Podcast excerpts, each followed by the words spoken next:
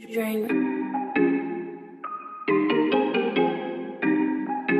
イバーミルク。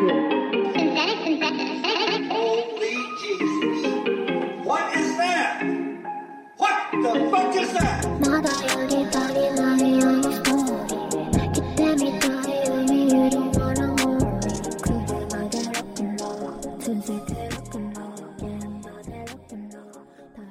大家好，欢迎收听偶然误差。今天我们要解释这个词条叫做 Y2K。呃，今天非常开心，来到了 一个老朋友的主场，欢迎兔子，给大家打个招呼。哎大家好，我是兔子。对，今天特开心，今天好久没见是一个原因，而且另一个原因是来到了那个总是在豆瓣刷到的 那个精美的书房，啊，没有精美的，太小了。在你这儿录节目特放松，真的。嗯，然后我们今天就聊这个 Y2K 这个词哈，我还是要对这个词做一个做一个解释吧。虽然大家可能已经完全知道它是什么意思了。Y2K 我在那个美学危机上，他有句话我觉得特别好，他说是 A future that never was，是对 Y2K 这个词最典型的一次描述吧。然后 Y2K 其实原意指的是两千年问题，叫做 Year Two Thousand Problem，通常也指 Y2K 恐慌、千年虫、Y2K bug，是指在两千年及以后的日期的日历数据的格式化和存储相关的计算机错误。白话翻译过来哈，一些比如说计算器或者是那些工具上面，它只能显示电脑零零，其实是电脑，就是电脑是吧？就是电脑。就只能显示后两位，就是零零，以至于无法将一九零零年和两千年进行区分，也就是跳不到两千年，所以大家就会对这个技术特恐慌。当时已经进入互联网时代了，然后就是好多东西呢是交给互联网去搞的，包括嗯金融。嗯，电脑已经是当时的主流的办公用具了，它可能会影响任何人的工作，有点类似于世界末日，但其实嗯你是一个很未知的。科技层面上可能的瘫痪。对，它是科技故障的一个大爆发，你可以把它看成某某些什么，比如说《银翼杀手》里边的纽约大停电和现实中的纽约大停电，就那种突然失去秩序的那一瞬间，然后下坠的那个感觉。因为当时其实是有很多传闻的，嗯，因为两千年号称说有什么那个世界末日，世界末日它它是一个很综合的一个东西，我觉得就不光是电脑故障这个事儿，整个人类社会里边流传的对于这个末日的一些想象在里边。你这样说，我想到了王菲那个，嗯，王菲哪哪首歌哪张专啊？她不是说末日来临一点好奇吗？对，就浮躁这张专里边，好像对可能就是那时候的一个情绪吧，大情绪。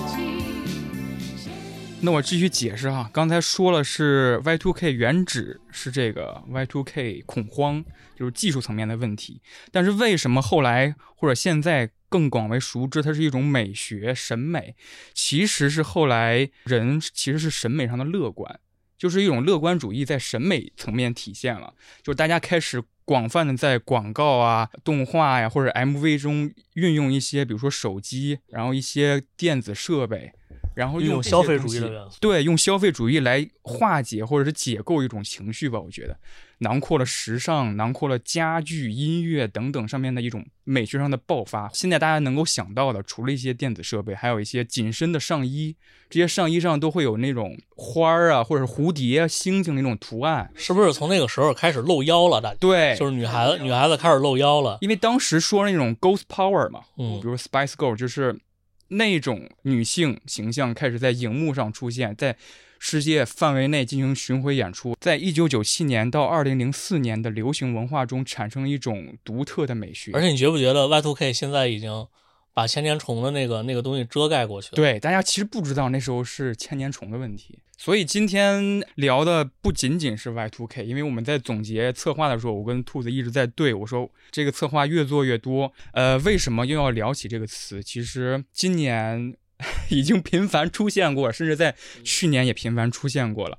呃，我可能会做一个简单的引入吧，比如说最近有一些事儿，不知道你注意到没注意到？有一个事儿是我前两天去那个大悦城逛的时候，我发现的，有一个彩妆的品牌叫做 Bobbi Brown，嗯然后它跟飞天小女警联名了。啊，今年是飞天小女警二十五周年，对，今年还有一个动作是我关注女团了嘛，我开始追女团了。啊。今年七月份我关注的那个特别喜欢的一个女团叫新京嘛，New Jeans，、嗯。她七月份回归那张专叫 Get Up，嗯。她的主视觉就是跟飞天小女警合作的，然后那嗯他们五个人都有一个飞天小女警式的那个形象。他们那个字体后来体现了吗？体现了，也而且体现了。那个字体专门有一个叫名字叫 blog 还是还是叫什么？哦然后那个那个字体就是飞天小女警出现了以后开始流行的。然后除了飞天小女警这个事儿，最近我还看了一个挺喜欢的纪录片，叫做《贝克汉姆嗯》，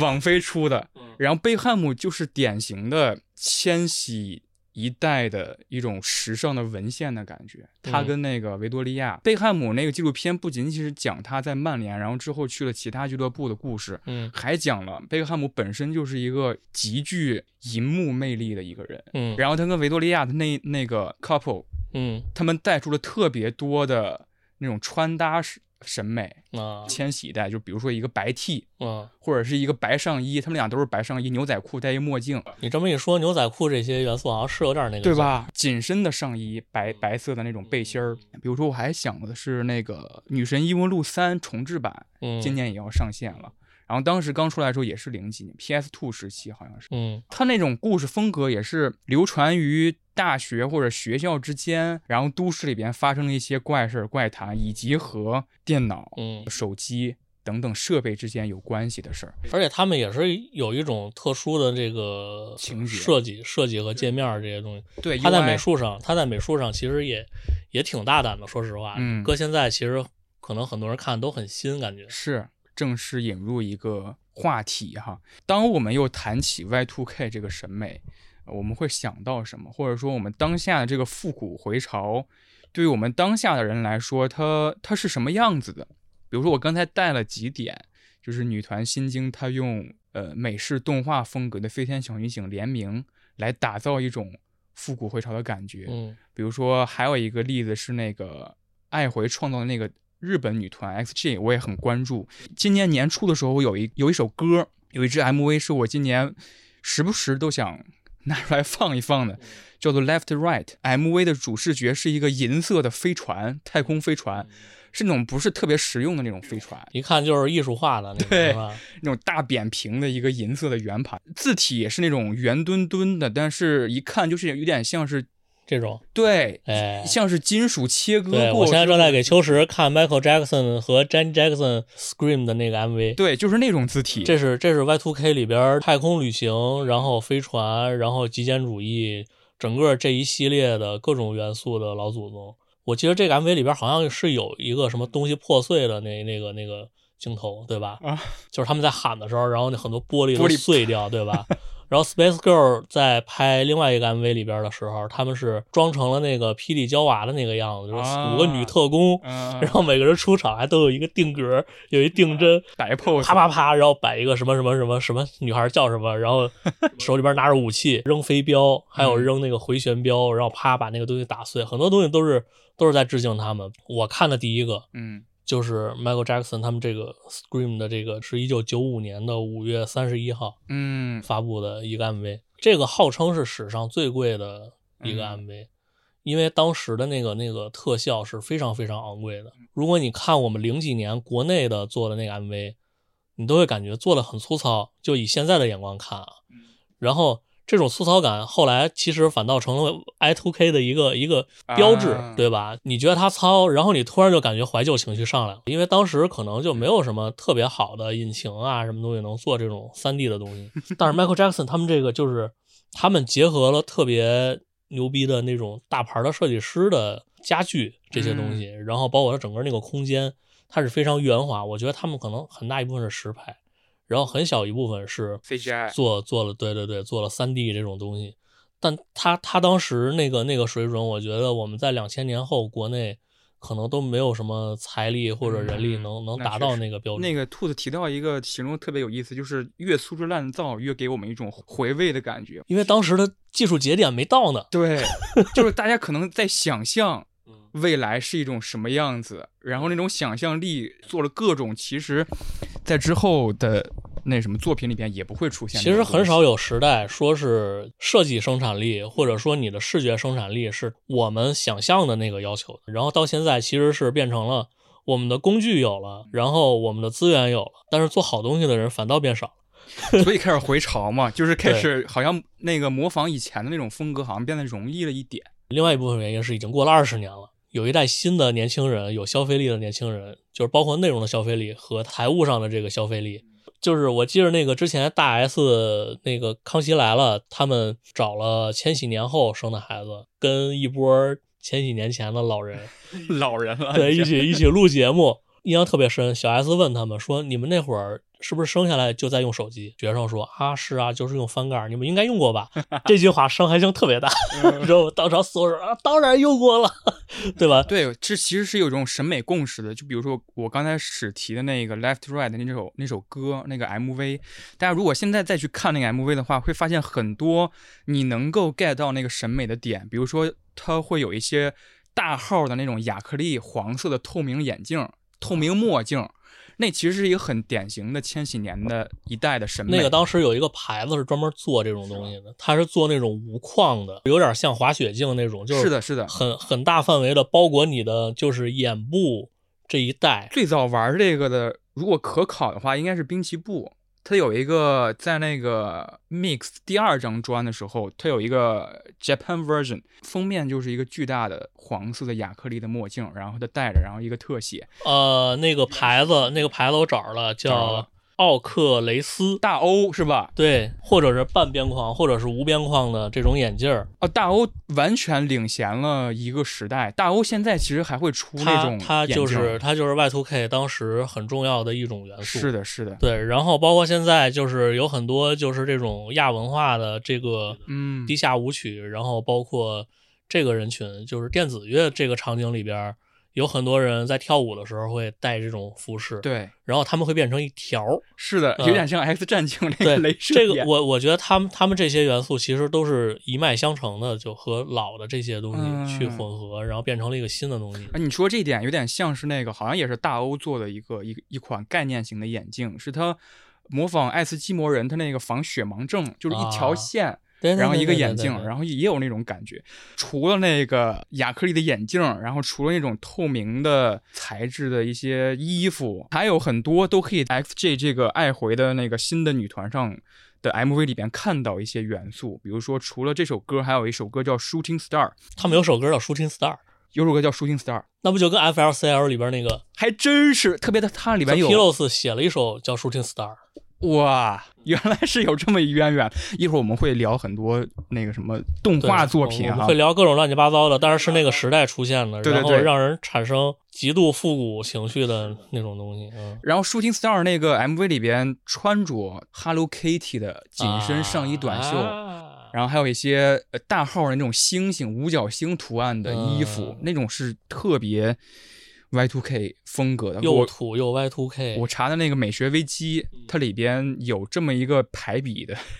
排比的形容。他说 Y two K 的审美包括了紧身皮裤、闪亮的衣服、银色的眼影、Oakley 就是大欧那个对品牌子，还有渐变、半透明等等。那个在美学里边有一个分支是和那个 Y2K 是叠叠合的，它是 MC，然后 Bling，Mike Bling，Mike Bling，我不知道他是他是念 MC 还是念 Mac，对对。Mike Bling，他其实他就是女孩对粉色的极端热爱，然后有点类似于我们对芭比的这个印象。对我刚想嗯说这个，就是芭比其实也是一个复古回潮。今年上了一个电影嘛，就是 Ghost Power，以及女孩对粉色这个单品的喜爱。然后粉色单品上，它没有体现出来一种很硬朗的气质，就是他他们会穿一些挺拔的一些粉色的单品，嗯然后一些紧身的粉色单品，它不是那种一看就是可爱的那种粉色。所以嗯 Mac Bling 其实有一些。女团也运用了这个这个风格，比如说他们会拿一些粉色的棒球棒，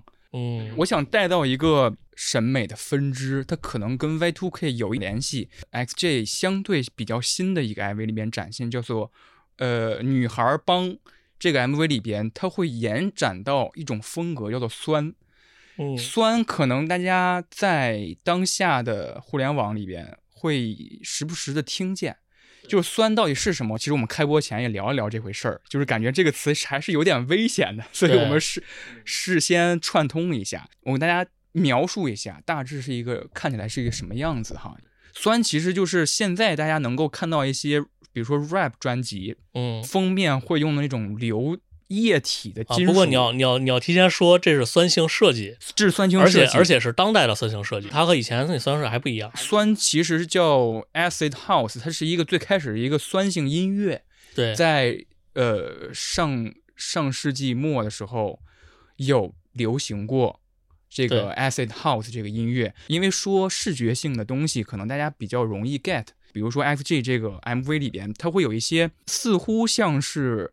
锋利的。刀或者是匕首一样的那种图案，在那种眼妆上面体现，就是看起来很危险，有很多刺儿啊、锐角啊这些东西。种东西，更广义的称为它是一种酸。所以“酸 ”（acid） 这个词到底是什么？它跟酸甜苦辣的酸有没有关系？想请兔子跟大家介绍一下。对它这个东西其实就是说，嗯，历史上稍微带过一点儿，就是美国和苏联在冷战那会儿，差不多是在一九一九五几年，一一九一九六几年，所以当时双方其实是很剑拔弩张的那种状态，他们会特别关注对方的动态。嗯然后美国人就发现说，为什么苏联有这么多的宣传画？他们当时那个宣传画是具有非常强烈的煽动性，很强烈的色彩对比，包括喊出那些非常强硬的口号。口号，嗯比如说团结了工人阶级啊、农民阶级啊，嗯然后然后美国人当时很焦虑，因为美国没有什么拿得出手的作为宣传武器的一个嗯东西去、去搞这个事情，所以他们就想说，我们能不能有一个什么东西能激发人民的这个开智也好，诱导他们爆发创造力也好，嗯，有有这么一个想法。在旗下呢有很多各种的秘密项目，其中有一个后来公开的，就是关于 LSD 的这么一个制造，它是一种强制换剂，化学的精神药物，嗯，它的中文名儿叫麦角酸二乙酰胺，对对对，反正就是一个很长的名字。好像这个这个原文是德文，啊、是，反正看起来我不会读的样子。对对对，对，这个项目其实做了一段时间就完蛋了，因为他们发现说这个东西不稳定。嗯嗯，有的人用了有用，有人用了没用，但是大多数人用了没用。结果呢，这没想到中间有一个受试者突然盯上了这个东西，嗯因为这个人呢，他用了以后觉得它非常好，他开悟了。这个人就是写那本著名的小说叫《飞越疯人院》的那个嗯肯凯西。后来听说 CIA 要把这个项目关掉，然后他就去搞了一点样品出来，嗯 通过各种关系，因为当时他跟很多就是玩迷幻的这些人嗯，都有联系，然后包括当时是反文化运动的一个背景下，包括像感恩而死啊这些嗯特别有钱的乐队，他们会做一些派对啊什么的。然后在这个场景下呢，肯凯西就和很多人都认识。后来他找到了一位学化学的人，对，然后就把这个东西复制出来了。Water White，对，他就开始宣传这个东西，开着大巴上路，然后带着一个乐队，他就去去宣扬这个东西啊。因为当时受到这个反文化呀，包括华尔人群啊、嬉皮士啊，然后各种各样人群的一个影响，他就把这个车画的特别的花里胡哨，嗯然后特别炫目，像彩虹啊。什么花儿的一些很抽象的这这个流线型的这些东西啊，歪歪扭扭这些东西，他就把这些东西呢全都画到自己的车上了。在此刻，它是亚文化其中的一部分，嗯它需要很激烈、很猛烈，然后需要招摇，它需要被大家看见。他当时是非常坚信这个事儿的，就像就像那个墨菲斯坚信尼奥就一定是救世主一样。他影响了很多的设计师，然后很多的音乐人，包括我觉得披头士好像最夸张的一个事儿就是说，他们为了搞一点这个东西回英国，他们号称说要拍一部纪录片儿，然后去了美国，哦是吗？然后带着摄影设备，因为有很多长焦那个东西嘛，嗯，他们把那个镜片卸下来，把 LCD 灌进去，然后带回国。因为披头士我读过他一本传记，就是他们后来玩很疯，就是英国女王在给他们授那个什么勋章的时候，他们授完勋章躲在那个王室那个那个宫殿厕所里边抽 抽那那些东西。对可能说到披头士，那个有一个比较符合这个风格，一个 MV 是那个黄色潜水艇嘛，对，就是那个也也有一个电影，电影是整它整轨，但它已经是一个非常正统化的去去表表现这个东西的了。五颜六色彩虹在整个荧幕上萦绕，然后每个人好像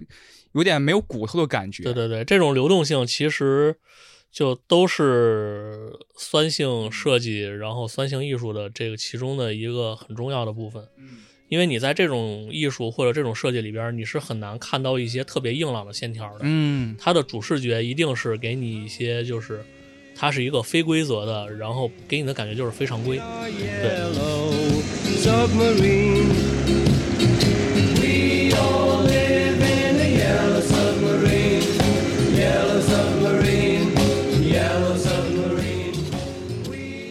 呃，我刚才说 XJ 它这个团是爱回嘛，背后背后靠的这个是一个日本的民营公司，在两千年初的时候创造了很多审美上的先河，比如说爱回的一个呃比较知名的他们的一个签约的艺人叫做滨崎步，在两千年左右，滨崎步的几张专辑有一个有一张专辑特别具有代表性。它也特别能够体现我们今天要聊的这个 Y2K 这个风格。这张专辑是他的第四张录音室专辑，好像是叫《I Am》。专辑里边有一首歌叫做 “Connected”，这个词就有点像是 Y2K 会聊到的东西，就是要跟这个世界连接。这首歌的 MV 是全动画演出，嗯特别厉害，sci-fi 系味儿特别冲，就是一个男孩儿，然后戴着一个巨大的挡风镜，然后他骑着那种头特别特别大的摩托车，然后那种是一个广角的镜头，就是你能看到那个头能占了这个屏幕的四分之三，开着这个摩托车在一个好像是废墟一般的城市里边游荡，城市是那种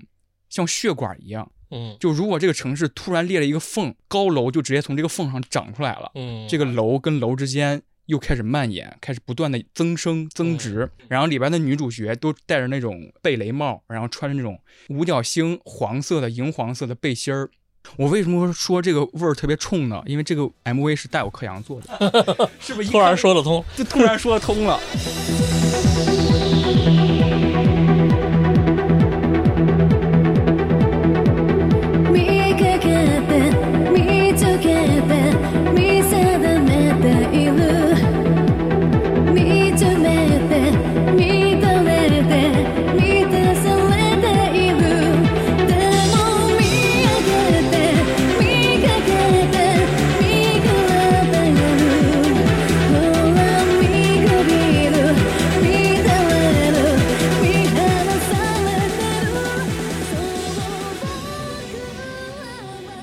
然后这个 MV 是零零一还是零二年全动画做 MV，现在也广泛使用在一些女团上面，比如说我刚才刚开始提的那个 New Jeans 那个 Get Up，用的全是那种动画形式，而且是不同时期的动画。你能够看到一些横版的闯关游戏式的，还有一些是那种有点像是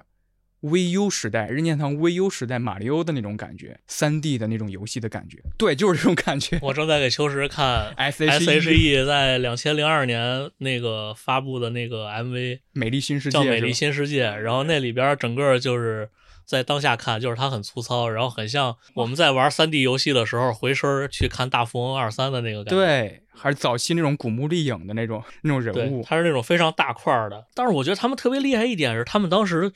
在那 MV 里边做了这种东西。啊，我在给他看的是一个是一个小动物，然后是在美丽新世界里边出现什么小猪啊、小鸭子那个东西，嗯、有点像是那然后个它变成它变成 Minecraft 的那种对那种世界那种感觉。这我觉得很超前，真的。而且 Minecraft 它那种像素块儿的元素，其实也现在变成了一种，当我们谈到一些审美回潮的时候，会谈到的一些一些东西。因为像素风其实也是两千年左右的一个比较重要的一个视觉元素。对，因为因为那会儿没别的，爱存在这美丽新世界，我喜欢自信的感觉。我看见你微笑像天使，这就是其实爱回它一直跟东映动画保持着合作关系，所以像这种审美特别超前或者独特的公司，它其实都在各个领域都有着密切的来往。东映当时可是手握了几个大 IP，那些大 IP，你现在说起来可能就是怎么说呢？千禧审美鼻祖级别的 IP，比如说《圣斗士星矢》《美少女战士》，然后《数码宝贝》。数码宝贝，如果我没记错的话，是一九九九九年的数码宝贝和口袋妖怪和宠物小精灵都是那会儿的。对，都是那会儿的。然后一九九九年的《数码宝贝》第一季播出，在一九九六年的时候，其实有一个有一个东西出现了，叫做拓麻鸽子，它是一个手掌大小的宠物饲养的游戏机。其实，在今年也有一个也有一个 callback，就是有一个今年特别火的日剧，叫做那个《重启人生》，主角死了一次之后，他重启了自己的人生。然后，但是带着现在的记忆和经验，就会看到他重启到可能也是两千年初左右的那些那个时候的时候，他会在小学的时候跟他的好朋友一起玩那个托马鸽子。一九九七年是托马歌子发布的第二年，它被当年评为了年度新词和流行语的前十名。好像全球累计销量在第二年就突破了四千万台。我记得我小学的时候也玩过，可能也是盗版的托马鸽子。我们玩的可能大多是盗版的。后来是那个数码暴龙机嗯，开始出现，好像记得我还我也有个二代、三代的那个数码暴龙机。其实我想聊兔麻鸽子是也是今年也有一个小范围内比较火的一个新闻，是那个呃拓麻歌子中文版铺天盖地在小红书上宣传说拓麻歌子重置元祖版出了中文，然后在发售前半个月就开始一直炒热这个新闻。发售当天，他在小红书及其他各个平台开了直播，然后突然就被骂惨了，因为声称的中文版是说明书中文版。就是非常说得通，因为中文版在那么小的屏幕里边是用不了的。不可能实现的一种技术。发、而且当时一款托马鸽子的那个，它号称的那个中文版是卖了二九九还是三三百多，反正现在超五百了。是吗？嗯，就特别离谱，好像现在复古回潮能够涉猎到这个消费托马鸽子机，但我觉得现在这东西顶多是个挂件儿了。嗯对，挂着玩儿。对，年轻人对这东西没情怀，有情怀的人呢，觉得这个东西不值当，是因为我们当时没有原版的玩儿，就导致我们对这个东西就停留在一个小型游戏机的那么、那么一个阶段，而且也没有说电子宠物，包括后来什么 QQ 宠物，对吧？对对对，它其实都是这种，然后什么瑞星的那个小狮子，对吧？对。他们其实是我们这代人的这个这个电子宠物，是，嗯，它可能在日本那个场景下是一个日本人怀旧的一个东西，而且从电子宠物再延伸一点，其实我觉得我们咱们国内做了很多网页游戏，都具有这种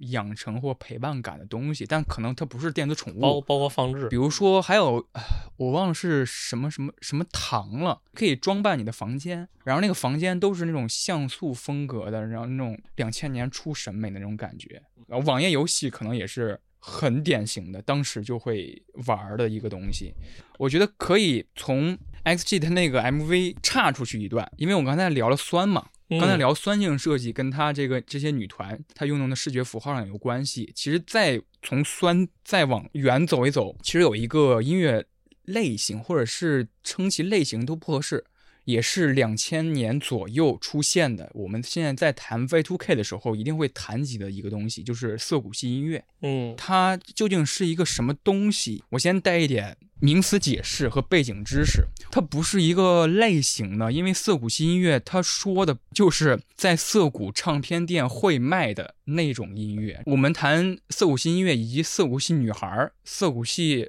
呃时尚是什么东西？对，它是一个独立的，它它是独立于日本其他任何一个城市或者地区的，它它是一个文化社区的一个一个一个范畴。我们在谈涩谷系时尚的时候，谈的其实是涩谷有一个比较著名的卖服装的楼，叫做一零一大厦，好像是。涩谷区女孩指的就是在那个大厦买了衣服，然后进行穿搭的一些有点像我们。这我们这代人说什么西单女孩儿，然后在西单西单大厦买衣服的是，或者是什么冻批是吧？或者是什么出口转内销。对，但但是但是人家人家那个是是有一个统一的风格的，是他他和冻批女孩儿可能还不太一样。对对，我其实很喜欢一个组合叫做 Cybermato，嗯，它是两个日本女孩组成一个团，它的一张专辑里边，你能听到嘻哈、爵士，你能听到 funk，你能听到电子，就是它每一首歌都是一个音乐风格。比如说，我可以给大家提一张专辑，我特别喜欢的一张专辑叫 Stereotype A，是他一九一九九几年，来搜一下，这就是在书房里的好处。听一首，你可以挑一首那歌儿，我们可以放一下。首，嗯，比如说就第一首吧，《Walking for Vacation》，九九年，一九九九年。 check, check, check, check.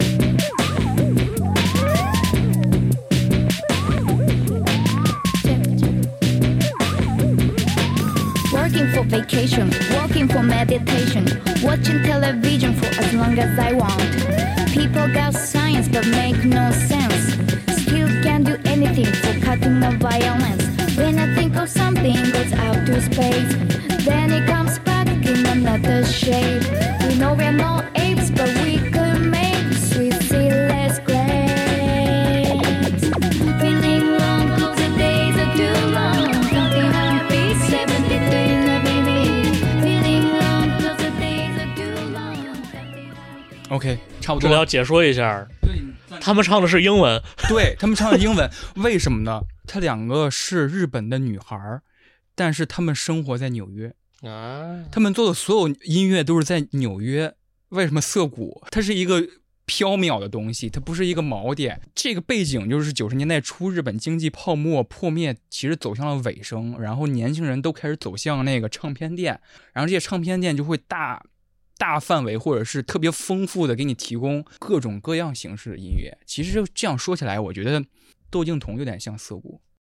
就他嗯他他每张专的每一首风格，你他是自由的，你不能定义说这首歌你是爵士，你这个人就是玩爵士的，不是。一般我们会在音乐分类上把这个算成是独立音乐，而但但它是独立音乐里边特别特殊的一个流派。其实北京这种文化中心的城市，它在应该是一零年左右吧，零几年的时候，兵马司他们当时玩了一个 No 北京、啊 No 北京当时是四支乐队，然后但循环，东北京是后朋克，但是也是有一种风格的。它它是有城市风格的最北京的那几支乐队嘛，后海、呃粉笔线、Cars。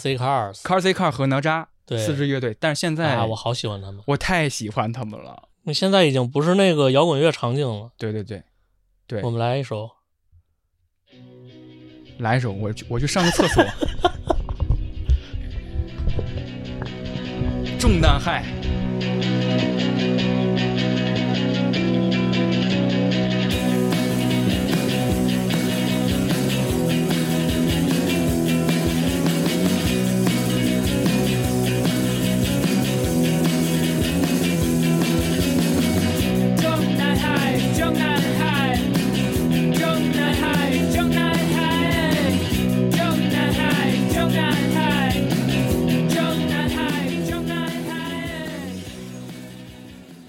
四五系当时最出名的其实是他专辑封面。嗯，刚才兔子聊那个酸，它的字儿是那种柔软的，或者是那种气泡风格的字儿，嗯人也是流体的，流体的那种嗯感觉。其实，在四五系专辑设计上面，大家可以去看几个，比如说那个小山田圭吾有一个专辑叫什么？呃 f a n s t a Mode 还是什么的，是一个橙色的封面，而那个橙色封面特别像是那个芬达汽水那种广告那种封面，然然后那种字儿是那种带气泡的，然后那个、那个专辑是他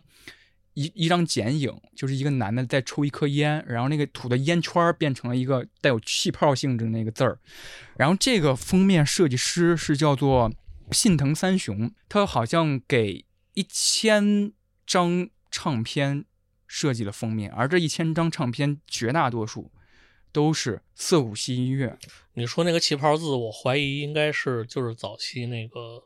三星设计里边用的用的那个字体。是吧？而且他除了是一个专辑的设计师，他还是一个摄影师。最相对来说最知名的一个摄影作品是一九九七年给金城武拍的一套写真。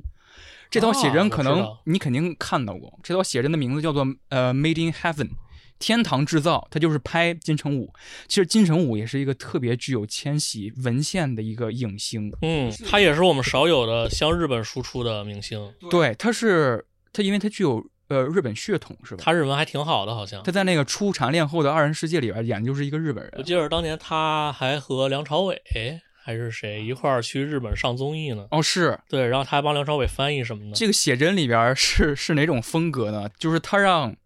金城武穿着一套 David Bowie 那种华丽摇滚那种西装，然后梳着油头，然后去跟那个我国西南地区的麻将馆里跟大爷打麻将，然后让金城武提个鸟笼在大厦的阳台上面那种发呆。金城武除了电影就不说了，我刚才说了《初蝉恋后》也是两千年初《堕落天使》嘛。王家卫那些都不说了，就是创造了特别多经典的一些形象，然后这些形象能够非常明显的回潮到那个时代的审美。还有一个有意思的作品是两千零一年卡普空做的一个游戏叫《鬼武者》，啊，它是讲的是一个战国时代，然后发生在就是一个人，然后一个武士，他去神挡杀神，鬼挡杀鬼，就是杀鬼怪的这么一个故事。然后这个武士呢，就是金城武扮演的，好像我印象中应该是不知道是不是第一款用演员来全模拟他的样态，模拟他的面貌，他完全设计就是金城武一个形象在游戏里边厮杀。说起《鬼武者》，二零二三年就是今年的十一月份还是十二月份，网飞将出一个动画剧集，就叫做《鬼武者》，然后他的导演是三池崇史，嘿嘿嘿嘿，三池崇史，我觉得后边拍的片儿可能不行了是吧？对，不是不是太敢期待了，因为我感觉杀手阿姨之后，他好像就是哎，杀手阿姨是几几年的？杀手阿姨查查，杀手阿姨是一个他的集大成之作，零一年的，零一年的对吧？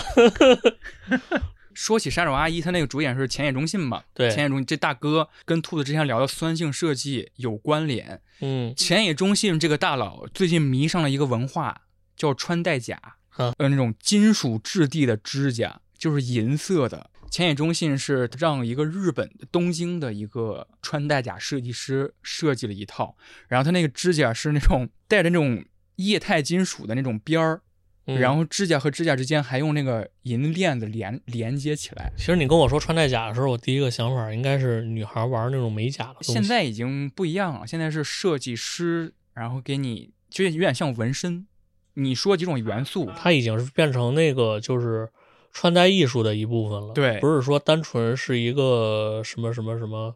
功能性的东西，它现在已经是表表达个人审美的一种一种方式。那这个东西会不会特别贵？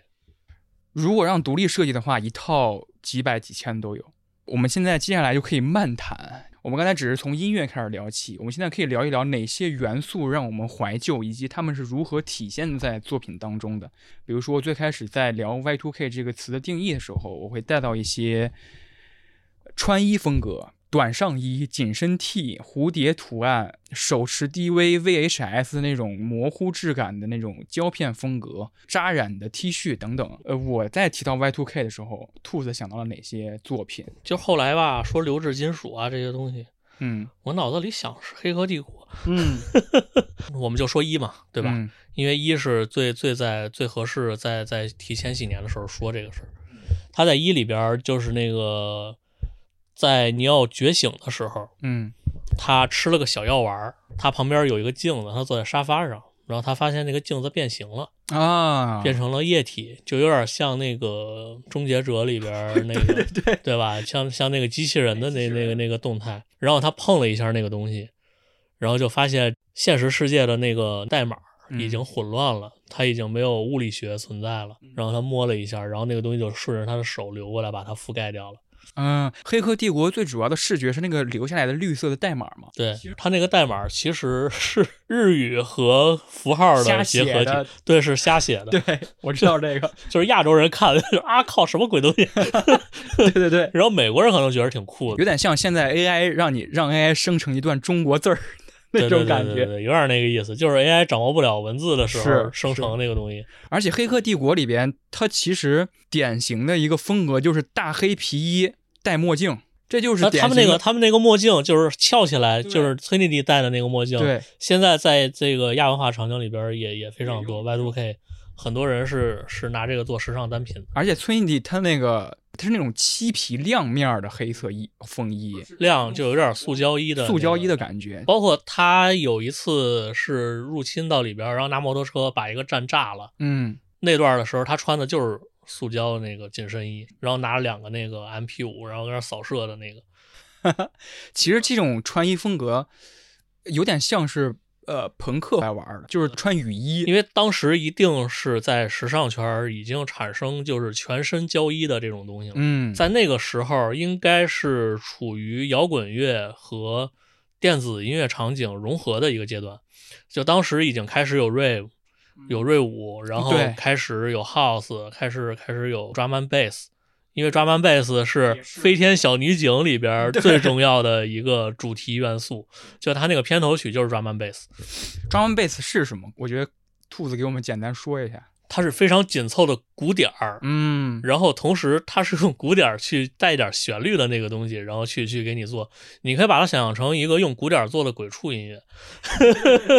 有点类似于那个感觉，但是它整体来说它还是有舞曲结构的。嗯，嗯，对，大家去听那个《飞天小女警》那个主题曲，就是你能感受到它是一种有有科技感的，然后有那种科幻感的，然后同时它又是一个很紧凑、特别带劲的一种对。然后在其他的场景里边呢，它是一种很猛烈的跳舞音乐。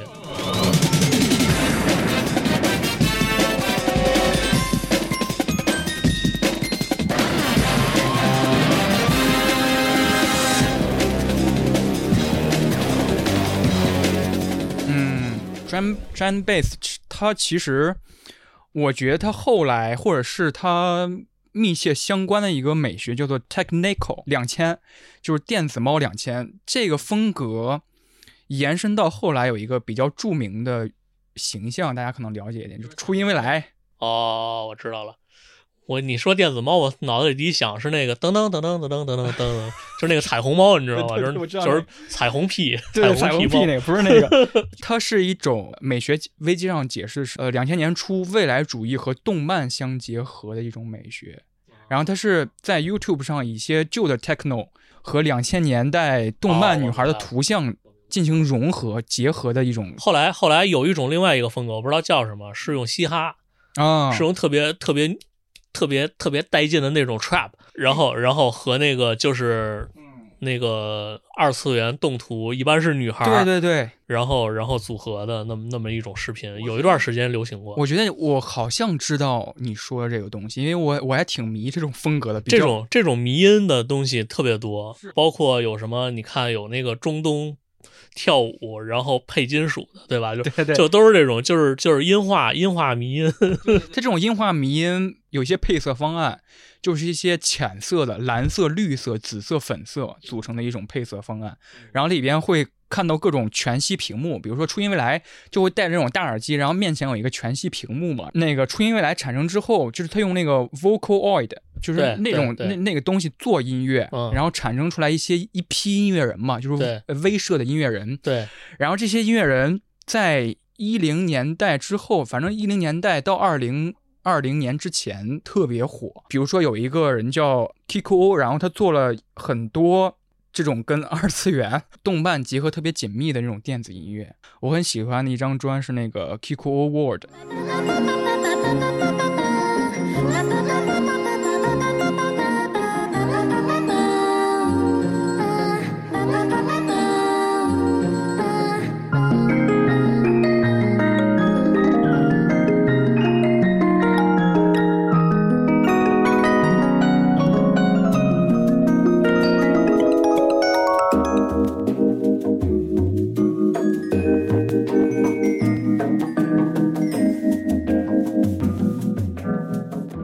刚才兔子提了一嘴，然后没有详说，我觉得可以大家介绍一下，就是瑞舞 rave 是什么东西，瑞舞也是一种地下音乐场景里边出来的是一种一种音乐。而且是挺早的了，两千年初呃上至上世纪末出现的一种一种风格。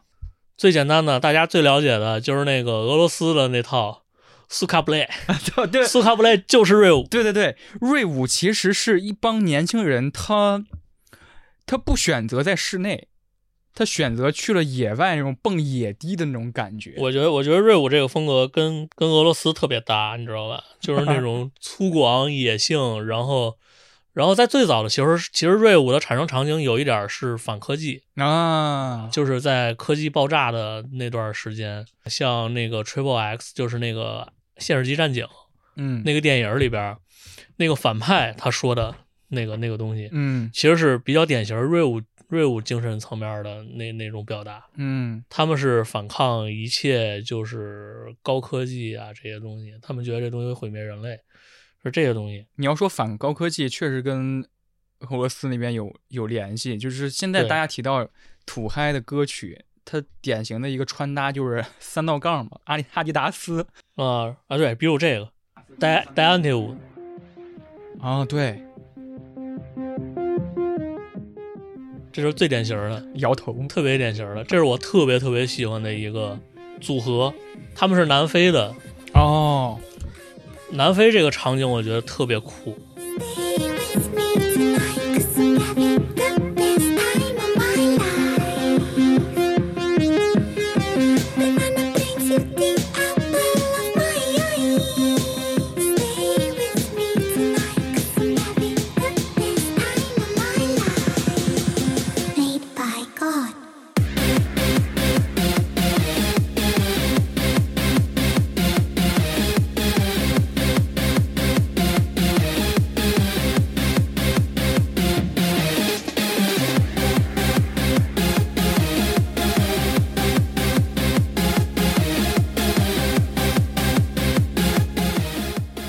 这 rave 就是这感觉，这感觉，对我无法形容，你知道吧？就是就是 就是拿拳头揣你心脏，你知道吧？就是而且用大音量、巨大的一个拳头，就是比如说你面前有泰森，泰森拿拳头捶你的心脏，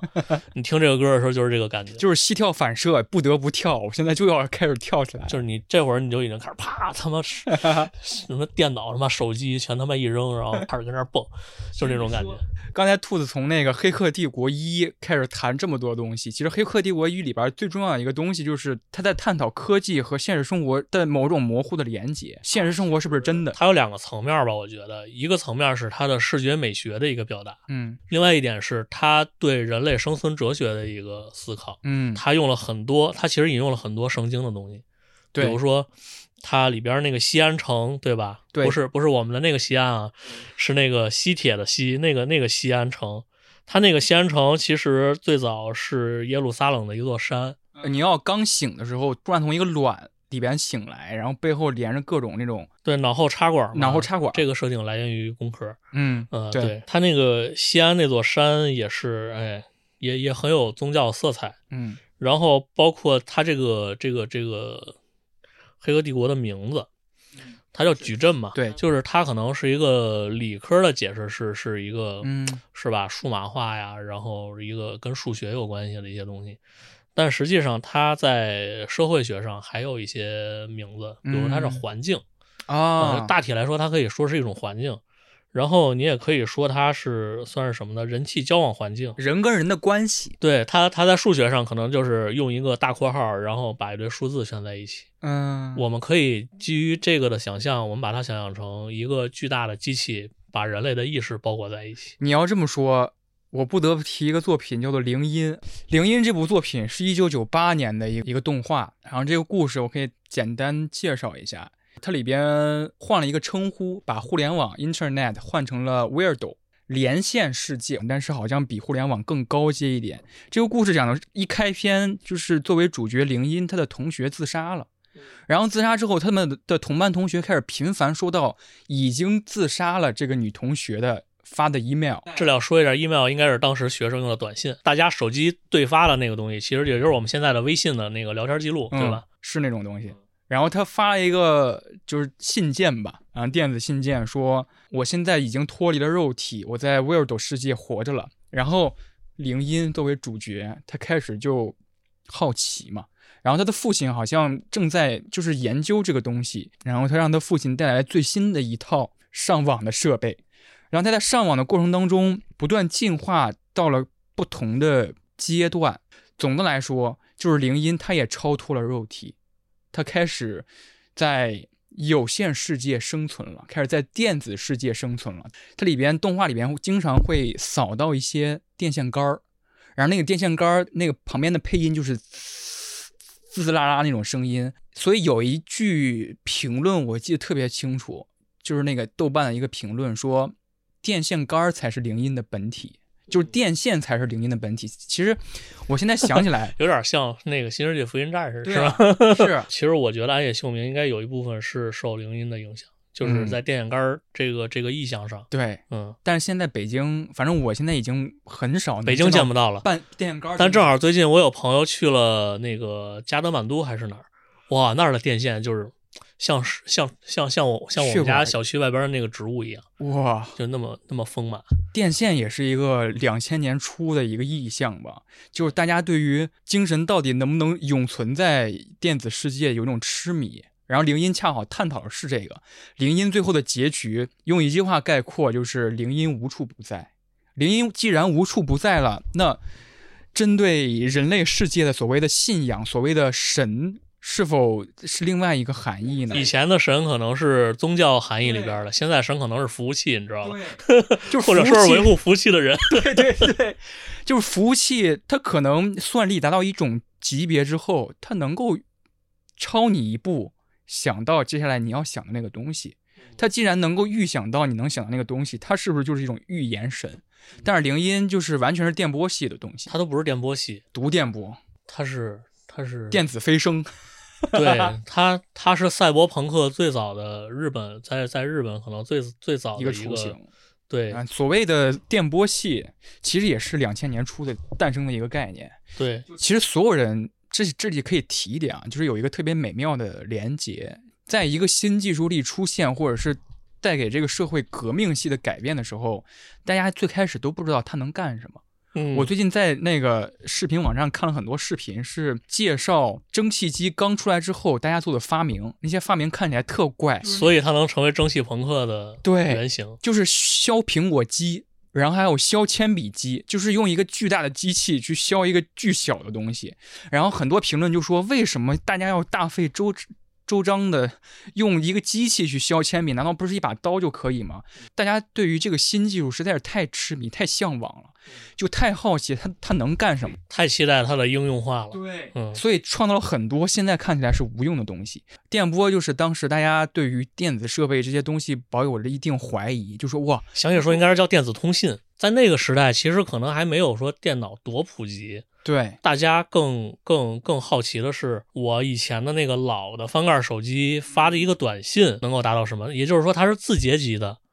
嗯它甚至不是到图像级，大家就已经在开始想象说，这样的世界最后能发展成什么样？以及它对人的影响是什么。电波系就是说这些电波会不会影响我的大脑？当时还有脑控说嘛，当时当时电波系，我觉得有点像现在那个宇宙编辑部，你知道吧？就是有点那个，啊对对对对对，它它其实是接收天线，对电波系其实有一点儿是带有都市传说和阴谋论，然后加了技术焦虑，它是混合的一个一个一个东西。然后当时又出现了很多现在看起来很很很怪的作品，游戏作品，比如说什么对你说再见还是什么的，嗯，呃，撒 U 教，好像电波有一个背后背靠着一个邪恶的神。对对对，包括 UFO 这些东西都都已经是那个时代的。当时这个《铃音》这部作品里面提到了很多很多东西哈，呃，包括了刚才我们提到瑞舞，在里边那个一个迪厅的音乐场景里面也出现了。这个迪厅的名字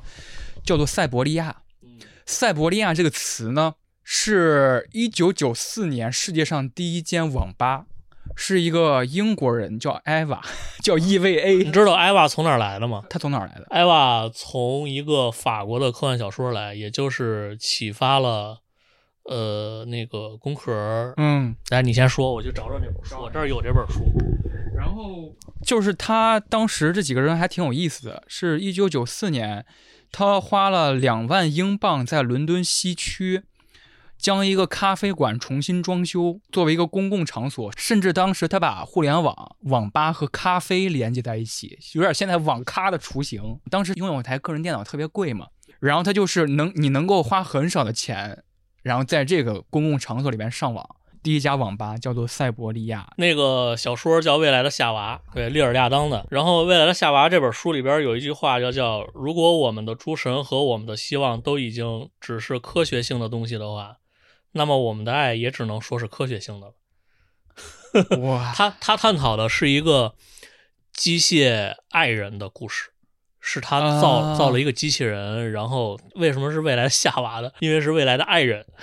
他是探讨人机恋的一个故事。有点像是那个两千年初有一个游戏叫做《天使什么电子天使爱什么什么啊，那个我知道你说的那个特别可爱，然后是在大街上捡到他的对，那个，然后还有一个叫《魔力女管家》，也是机器人和男孩的那种恋爱故事。但人机恋这个也确实是独属于那个对两千年初。然后这个这个小说是在一八八六年写的，十九世纪有天呐蒸汽时代，主角是爱迪生。然后说他利用电学原理制作了一个完美的女人，既聪明又美丽，更有智慧。哦，那个女主不叫不不叫不叫夏娃，女主叫安卓。叫安卓是吧 安卓，谷歌那个安卓那个名字就是从这个小说里来的。？OK，刚才聊完了《铃音》这部作品，大家感兴趣可以去看一看。他的歌也特别好听，他那个他那个片头曲是一个英国的乐队做的。有一个作品是兔子最开始提了一嘴，特别他啊，FLCL FLCL 特别的他两千年的这个动画作品，然后这个动画作品，它的故事，呃，简单来说就是一个一个少年有一天在一个夏日里边遇到一个大姐姐，这个大姐姐骑了一辆黄色的摩托车，然后那个大姐姐突然拿着一个贝斯把她那个抡晕了，特别他，我觉得你不用不用专门介绍，就是大家去看吧。这个这个东西你不看，你体会不到。这是一个很很玄幻的科幻科幻动画，它有科幻，然后有巨大机器人。首先它是 Gainax 做的，那个安野秀明的那个那个套路，你知道吧？它不同于《飞跃巅峰》，也不同于以为它讲述的是一个日常系的故事。嗯但在日常系中间呢，它又包含了很多呃宇宙战争的背景，嗯然后包含了奇想，我觉得完全就是。如果说 EV 表达的是安野秀明在他的男孩时代的那些东西，那么 FLCL 特别的他这部作品表达的其实是安野秀明的青春期，嗯，在青春期那种你的荷尔蒙在猛撞的时候，嗯然后包括一个男孩的冒险故事，就是很多各种各样的幻想在里边儿。对里边最重要的一个一个台词一个情节是让男孩挥棒。对，就挥起他的那个棒球棒，是他的最最厉害的一招。可能全世界只有日本和美国人能能 get 到这种情怀。然后挥起那个贝斯的那个那那个那个乐器，我喜欢这个呃动画的原因，是因为它和音乐嗯有非常特殊的关联。它的武器永远都是吉他或者贝斯，他们这里边所有出现的车都是复古式的那种设定，很像是美国在爵士时代的那些老的经典车、古典车。包括像那个女主那个那个怪女仆，嗯。那个骑的那个车是威斯巴，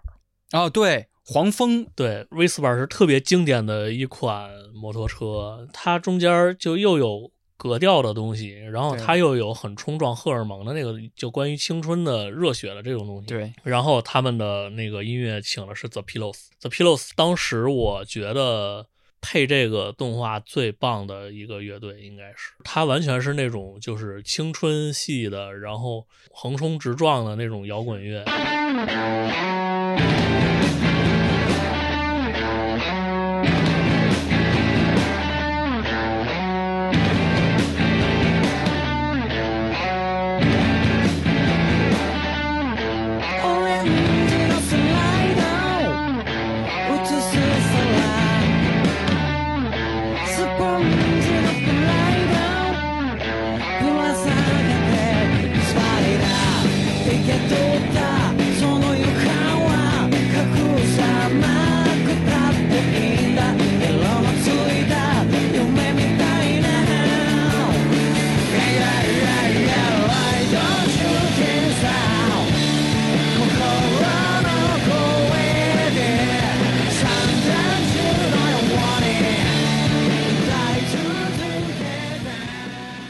这个作品当时两千年特别火，后来一直在出续作，好像去年还是今年又出了一个这个出了 OVA 是什么？对 OVA，然后有几部分别以不同的音乐流派来命名，有一有一期是钉鞋摇滚，对有一期好像是吹泡还是梦泡，动画这这圈儿就是有好多监督是有这个音乐梦的。对有一个特别搞笑的，就是漫画家也会有，比如说普泽之树对，呃，普普泽之树有，然后那个那个《战国鬼才传》，嗯，他的每一画都是一首摇滚乐或者爵士乐的歌。还有一个新闻，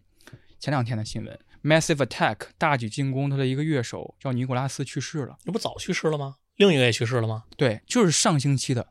不是，新闻，不是，我看一眼，那俩人全死了。好，我惊了，啊我惊了。呃，大家熟悉一点的，跟我们挨得更近一点的王菲，其实最开始沿用的那种风格，也有点梦泡吹泡的感觉。说到王菲，其实就想起来那个还有一个就是 Y2K 上边在 MV 里边展现那个形象特别 Y2K 的徐怀钰，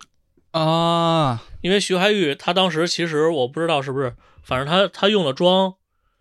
包括他的离子烫这些这些这些服饰，你知道，你看对对对，她的那个像独角兽一样的这个奇异发型，然后各种小吊带儿、跳舞跳舞机，然后他各种闪亮的那个衣服、露脐装，这些全都是都是徐怀钰。然后包括金海心拍那个《把尔的叫醒》的时候，她穿的就是特 Y2K 的，然后是一个大松糕鞋还是叫什么，就是这种特别厚底的鞋，特别宽的喇叭裤，然后喇叭裤，喇叭裤上面还是这种红色的，特别复古的一个花样儿。然后你看，当时李小璐在那个《天使惹的祸》里边穿的那个衣服，这不娜娜吗？就是对吧？你懂吗？就是就是对，说起娜娜，其实我刚才刚开始那个开播之前跟兔子聊，娜娜其实不是完全属于 Y Two K 我们说的那种，呃，有有那种星星服装、紧身上衣。那种彩虹样式那种风格，但是它也是一种独特的审美，叫做那个 Cyber Fairy Grudge 垃圾仙女风。Grudge 其实这个风是那个挂着挂着跟朋克其实是有渊源的，是它是在朋克出现之前的前身，叫前朋克。挂着这个东西，哎，它其实不算其实科本有点 Grudge，就是涅槃的那个戏，对，就是涅槃，就是烟酒都抽前前摇滚最有名的，对人生充满绝望的那个，他们是最最早。所以这个其实也是一个，你可以说是千禧年时尚的一个分支。当时它有些元素，比如说十字架，比如说灰色的人行道，比如说头骨这些东西，成为了他那个时尚的代表。比如说铆钉腰带，对，但这些东西其实都是从日常生活里边转化过来的。对，这是朋克时代，就是无论是英国、美国还是日本，就是他们当时最经典的就是一个一个应用吧，可以说是。我读一段亚文化里边的其中一部分吧。通过通过亚文化这本书啊，就是我们我们找到了很多就是研究 Y2K 这个文化的一些方法论，然后包括去关注他们的这个符号学的意义。其实说白了，符号学就是服饰、呃视觉元素这些东西嘛。嗯引用一段这个这个亚文化这本书里边关于朋克的一部分东西，就是关于服饰的。那这里边说，朋克用切割重组的形式，回顾了战后工人阶级青年文化的整体服装史，把年代完全不同的服装元素呢组合在了一起，包括飞机头、皮夹克、麂皮厚底鞋、尖头鞋、橡胶帆布鞋、轻型雨衣、摩登族，也就是嗯，摩登族其实就是我们可以把它想象成那个日本的 rockabilly 的那个大油头、短发，然后包括英国最典型的光头党的那个白衬衫、背带裤、呃紧身裤。这些乱糟糟的物件之所以能够各得其所，而且不合时宜，全靠夸张的粘合剂、安全别针与塑料衣钉，以及可怕且迷人的绑带与绳索。绑带就是我前面说那个八神啊，他们那些，包括娜娜里边他们的那个吉他手是那小男孩穿的那个裤子上边也是有点类似于那种就是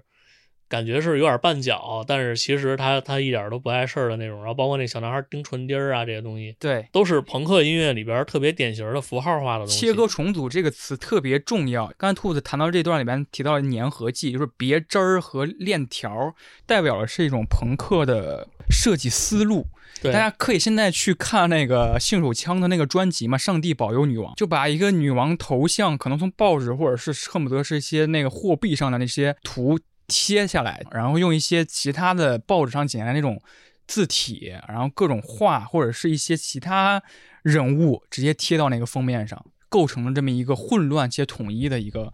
一个风格。对拼贴艺术就是最典型的，就是从设计层面，然后把朋克这个艺术家们对这个传统啊、日常啊这些东西的一个剪碎、一个一个粉碎。这差不多就是娜娜这个这个动画两千零六年的一个动画，然后延伸出来的一个一个美学风格。然后娜娜里边儿其实也特别用安全别针，对，安全别针其实很小，对吧？后来在日本啊，然后在亚洲，其实好多安全别针的那个作为一个装饰物，嗯，它变成特别大的一个东对，西有耳环，甚至是对对对对对对，就像亚文化里边的确实提过一个东西，就是说重新组合的物将会有一个共性，它们虽然来自我们身边，却简单的通过角色转换以后，和那些普通的物件区分开了。它就是从办公桌上到了朋克的衣服上，对从一个 worker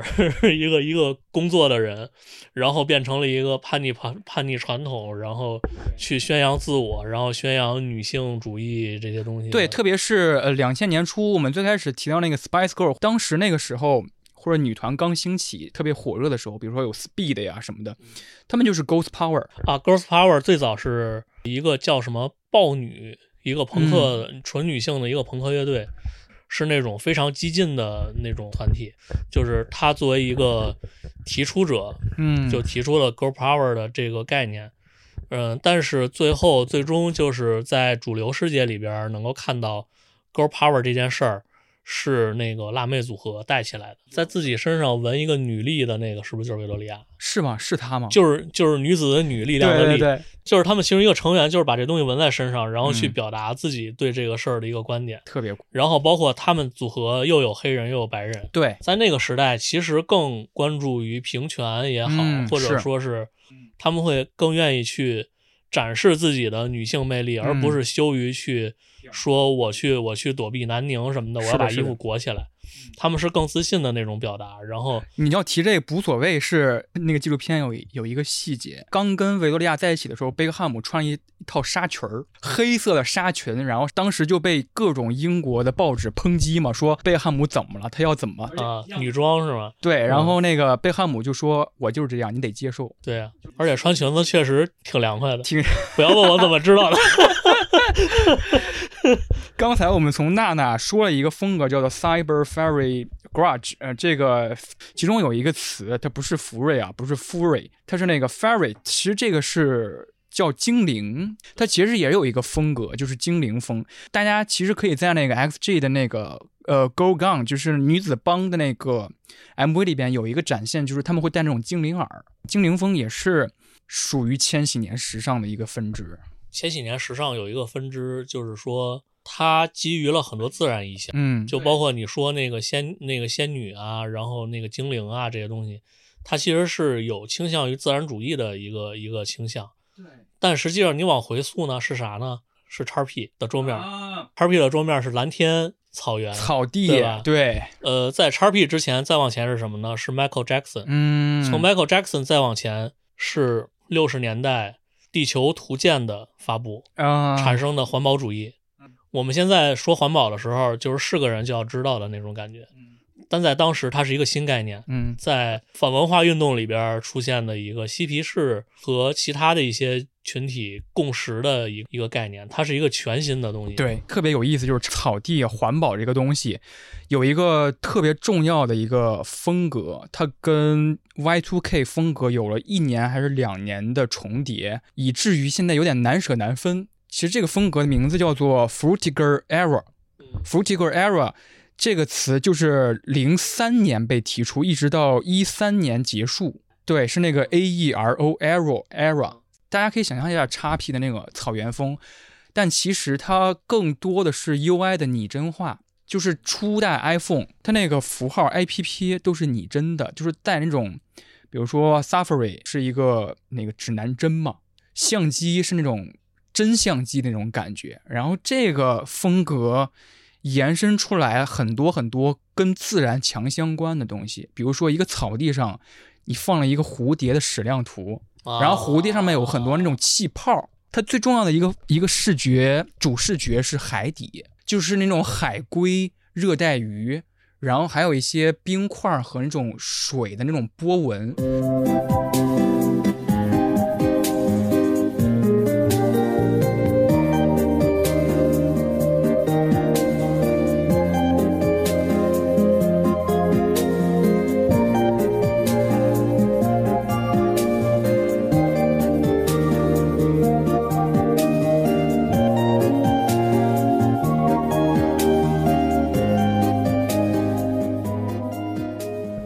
才说那个自然主义相关的一些东西，然后包括环保嘛，对吧？其实就是在 Y2K 里边的体现，它对应的是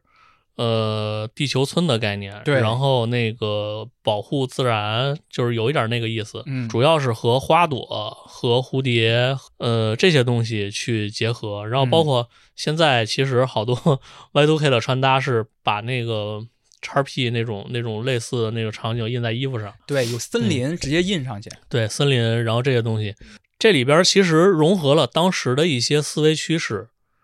呃，搁现在来说，它可能是一种感觉很玄幻的东西，叫坐禅。啊，在 Michael Jackson 九五年的那个那个那个 Scream 的那个 MV 里边，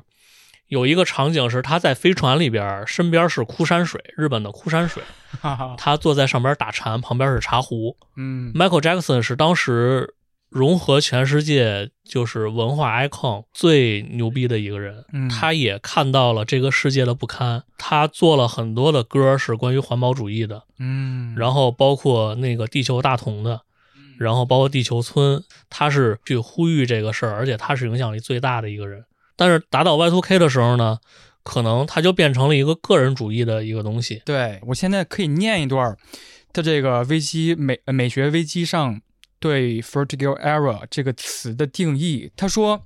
，vertical era 的特点是大量使用拟物化、光泽纹理、多云的天空、热带雨水、气泡、玻璃、镜头光晕、蔓延的图案，包括航空玻璃。抽象的科技，还有一些鲜艳的颜色，其实这些东西，这个应该是蒸汽波那个美学风格的前身，对，只不过蒸汽波是把中间的一些东西挑出来，然后重组。是的，我女朋友最近买了一个特别有意思的东西，就是猫猫电视，你知道吗？小红书上特别火，就是一个像是屏幕一样的东西，但里边是一个滚动的页面，这个页面上全是热带鱼，你开了电，它会有亮光。呃，我之前还查了一下，就是 Frutical Era 之后为什么会诞生出蒸汽波的这个概念，就是因为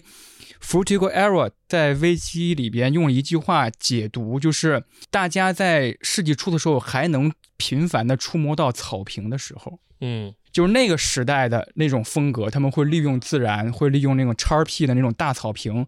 慢慢的，科技越来越兴盛之后，我们的自然的这些环境一直被侵蚀，一直被侵入。我们现在只能在科技里边回潮到那种感觉了。然后很多人都觉得哇，好无聊，现在这种美学，然后开始出现了扁平化，就是原先是三 D 的元素在画面当中展现，后来变成了一个剪影。变成了一个花儿的藤蔓的一个剪影。扁平化设计出现之后，很多人觉得无聊了，或者是有一帮群体觉得无聊了，然后他们开始把原先呃两千年初会出现的一些东西，比如说一些雕像、一些那些东西，然后做成了蒸汽波，然后后来现在发展到当下的时候，怪盒、梦盒。就让你看到一些元素，看到一些东西，突然想到了你以前生活过的一个阶段，就是因为有了。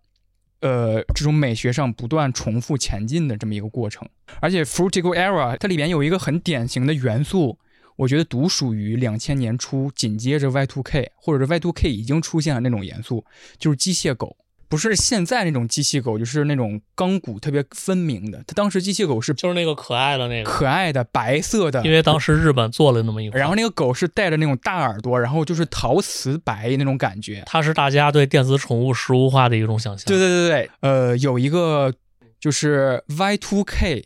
的风格，呃，出现了一个剧集叫做《天线宝宝》。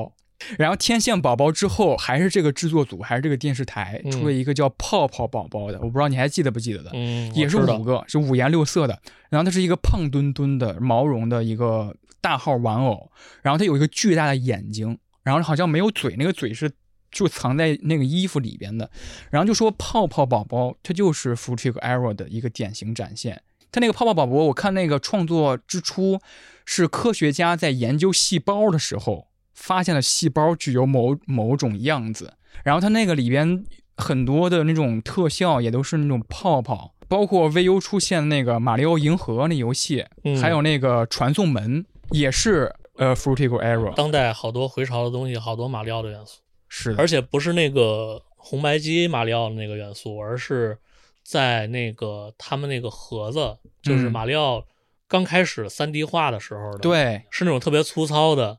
有有甚至有看起来有一点毛刺的那个，对对。呃，我想在最后聊一个板块，就是电影。我们从电影来聊一聊 Y Two K 的风格，可能会比较快的带过。其中一部是那个两千零一年广末凉子跟那个让雷诺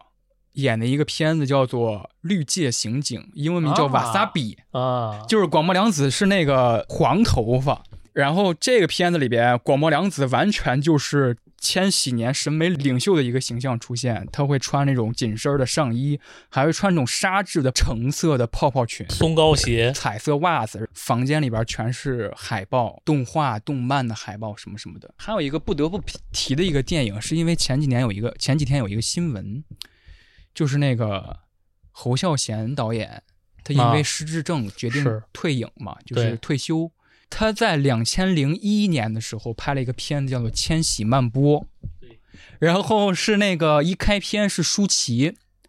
他在一个具有蓝色灯光下的隧道里边，他在以一个慢动作的一个样态，在在在奔跑，在很快乐的奔跑。然后他有他有一个旁白音是说，他告诉自己，存款里还有五十万，五十万花完了就分手吧。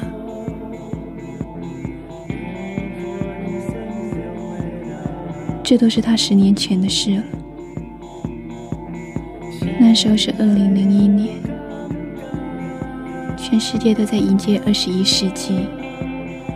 庆祝千禧年。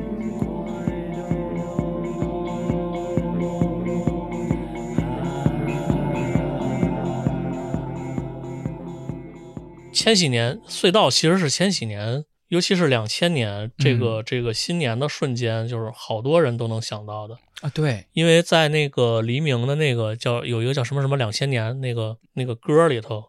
他是在地铁里拍的，啊，他直接就在地铁的那个驾驶室里边拍的，然后你就能看那个隧道一直在走走走走。因为我觉得《千禧曼波》那个电影看下去之后，我就觉得是一种又浪漫，但是这个浪漫又有点脱缰的情绪，就是好像我止不住浪漫，但是我又嗯害怕这个未来会让我失望。在两千年左右的时候，包括两千年后，嗯两千年后大家反倒是说两千年过去了，嗯，有点想念它，有点那种感觉，就是有点有点怀念九几年那个那个时代。嗯其实每每一代人都会怀念过去，它是一个很很通感的一个一个一个黄金。时代嘛。但是在两千年的时候，大家做的东西都是很快乐的。嗯。很多华语的音乐人，他们融入了嘻哈音乐，嗯。当然可能是他们的制作人然后帮他们去选，包括那个黎明做的那个、那个那个两千年，就是当时特别火。然后中国娃娃，啊，对。中国娃娃当时那个新年的那个也是也是在两千年左右出的，特别开心的，然后迎接新千年的那个感觉。穿新衣服啊，剪新发型啊，对对对，那个那个大家是是在是在期待的一个过程。对，然后你看那个张惠妹，在千禧年之前，从九七年、九八年到两千年开始，她一直在做一些特别有意思的风格。她的那个九七年的那个 Bad Boy 是拉丁，在九七年和九九年，他比如说做了一个一想到你啊，一个人跳舞，给我感觉嘻哈音乐，嗯。就是很活泼的那种。到了寂寞保龄球是雷鬼音乐，再到两千年的那个 Time to Say Goodbye 是新世纪，嗯，所以你看他前面是很狂放的、开心的，然后包括一个人跳舞啊，给我感觉啊，都是那种特别嗨的歌，嗯。就包括给我感觉是雪碧广告歌嘛。那个一到两千年的时候，突然就有点忧伤了。对，就是我我我看他那个整个的那个感觉是这样的，就好像是一个巅峰的高潮过后，对对，就是大家狂欢，狂欢完了以后，他有一个皮带期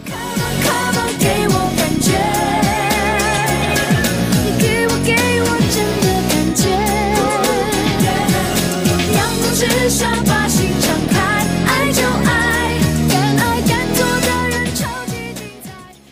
包括两千年霹雳娇娃，对你看他们那会儿哇，超疯的。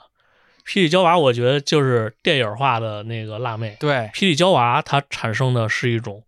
乐观主义，有点像那个飞天小女警那种嗯特别对嗨，然后特别开心，给人感觉是那种。后来詹姆斯卡梅隆在一个叫《Dark Angel》的一个剧集里边，把这些东西又融合在了一起，就是比霹雳娇娃更女战士，嗯但是比异形和终结者更女孩儿的一个剧集。刚才我们提了一个一个动画叫做《铃音》，其实恰好能能谈到当下的一个连接，就是《铃音》里边提出了一个说了一个概念，叫做仙纳度。仙纳度好像是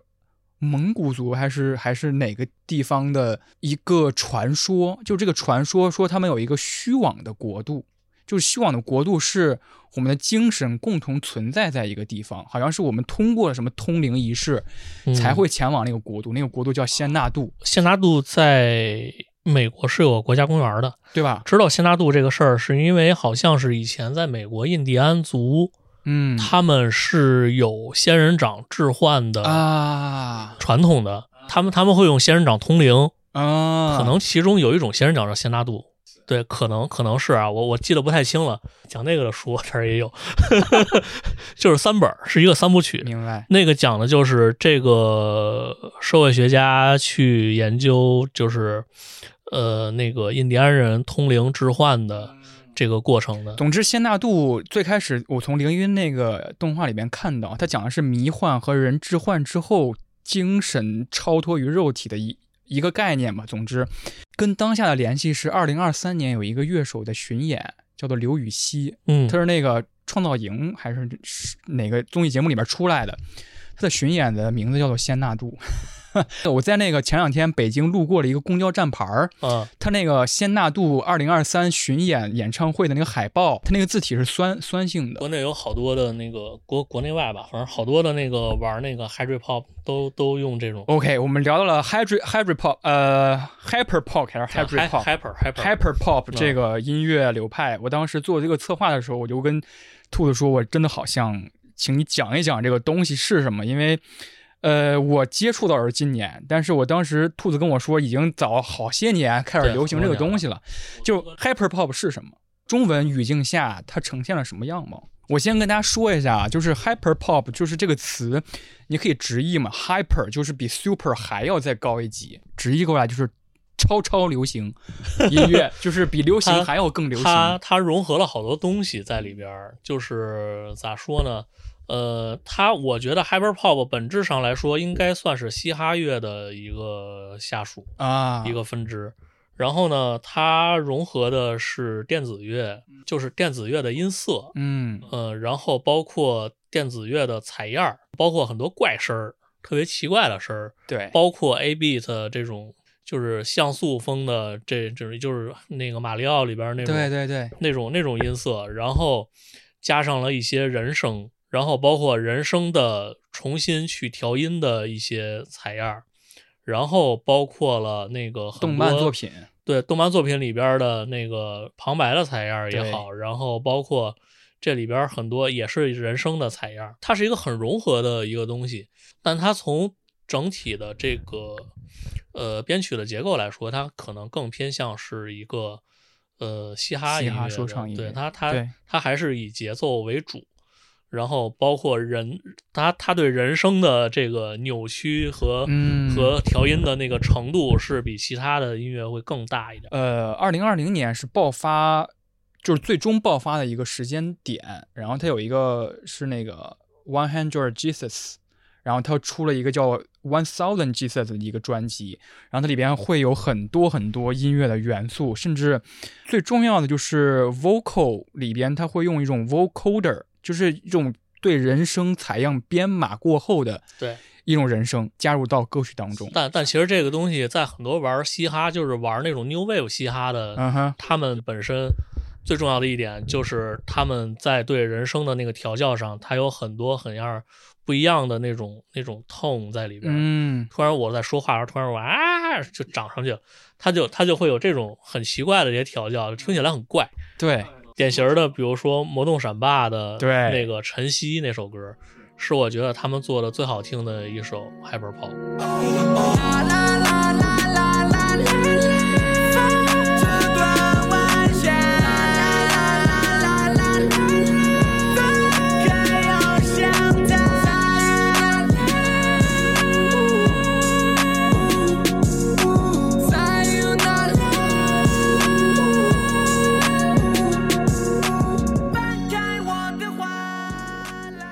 这个音乐类型为什么会跟 Y2K 这个风格有关联哈？就是因为它能够融合太多的元素。他们他们有点像是现呃当代嘻哈版本的那个涩谷啊，是的，是这样的。因为很多运用的元素，包括古早时期的动漫、古早时期的 meme 梗的那些视频。我要提到的一个音乐人叫做河南说唱之神，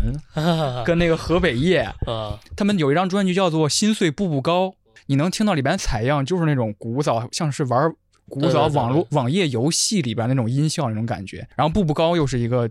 就是两千年初审美的一个一个电子产品。还有一个音乐人是那个高家峰嘛，就刚才提了一嘴。对二几年的时候有一个专辑叫做《幻爱瑞舞会》，啊然后他那个专辑封面是模仿 PS Two 游戏光碟封面，啊，我知道这个，就是那种，然后它里边有一首歌叫做《我在故宫修电脑》，它其实也有那种一听起来又特别复古，但是可能不是这个不喜欢这种文化会说土嘛，就是那种土窑那种啊，我风格。我知道这人，我知道这人，他其实是一个商业运作出来的歌手，对但是他这张专辑我特别认可，我觉得这张专辑特别好听。他他可能和一些就是那个 idol 的那咖的音乐人是在一个公司啊，什么什么是是在那个体系下运作的，但是我觉得他做这张专辑是特别值得听的一个。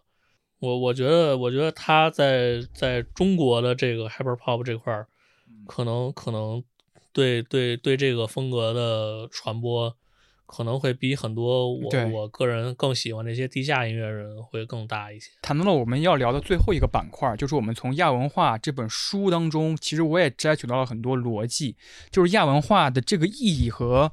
它诞生出来之后的历史价值是什么。其中我记得很重要的一个一段话是，亚文化出现之后，它有两个固定的结局，一个结局。就是它走向消费主义，它被嗯量产化，嗯这些元素它会广泛的应用，你可以在生活当中的任何场合穿着它、佩戴它。然后另外一个结局就是它被主流的话语否定。收编否定是第一阶段，而且而且否定它的用的语境是主流语境。你在说一个一个朋克人的时候，我觉得大张伟是一个特别典型被收编的 那那那那个通路的，就是首先他是他是一个做朋克音乐的人，他被人说他就是个臭小孩儿，他是个脏小孩儿。对，主流语境他会他会用一些听起来特别普通的这个词，就甚至是有侮辱性的这种词汇，他去贬低你这种新生产出来的文化。我记得那本书里边用用了几个词，是说当一个主流文化在面对一个不了解的亚文化的时候，他通常会说这些人是待业的、不上学的。